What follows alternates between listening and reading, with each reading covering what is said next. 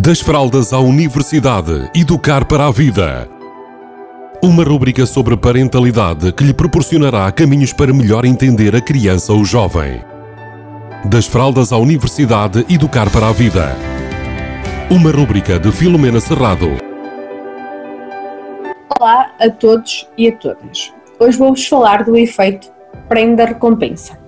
Nós estamos em plena época natalícia, onde na nossa cultura é tradição nós darmos, trocarmos prendas, nomeadamente darmos aquelas prendas mais caras, mais desejadas às nossas crianças e adolescentes. E muitas vezes nós adultos e na, em muitas famílias que eu, que eu vou conhecendo, estas prendas mais desejadas são transformadas em recompensa. Ou seja, a recompensa está associada a um resultado a um resultado ou uma, uma boa nota ou um bom comportamento ou algo que foi um resultado positivo que aconteceu por parte da pessoa que vai receber aquela prenda mais, que mais deseja. Então, esta intenção positiva está aqui implícita, está implícita a intenção do adulto de alterar, mudar comportamentos e resultados das, das crianças e dos adolescentes. Muito bem, então nós estamos a usar um estímulo exterior para fazer uma mudança de comportamento.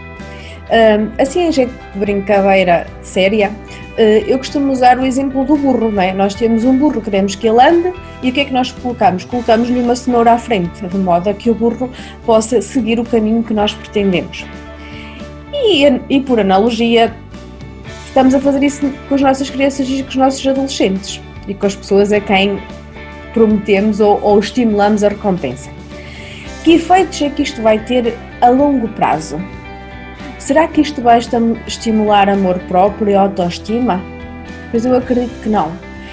O amor próprio e a autoestima, quando existem, permitem-nos seguir o caminho que nós desejamos em direção aos resultados que nós queremos, aos nossos sucessos e às nossas vitórias, com um estímulo interno, a nossa vontade, a nossa necessidade de sentir que somos úteis, úteis e que somos capazes.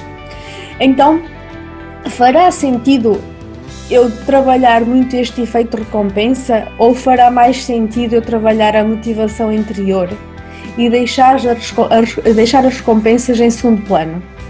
Ou seja, quando eu trabalho o reconhecimento do esforço, o reconhecimento da pessoa como ela é, eu também trabalho a sua individualidade, o seu amor próprio e a sua capacidade para se alegrar e se contentar apenas com quem é.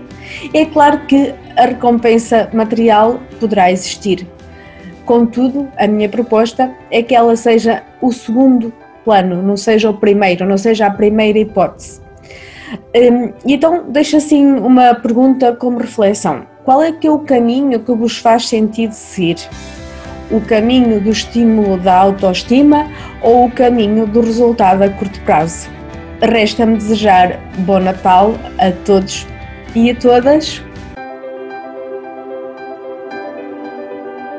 Das fraldas à universidade, educar para a vida. Uma rúbrica sobre parentalidade que lhe proporcionará caminhos para melhor entender a criança ou jovem. Das fraldas à universidade, educar para a vida. Uma rúbrica de Filomena Serrado.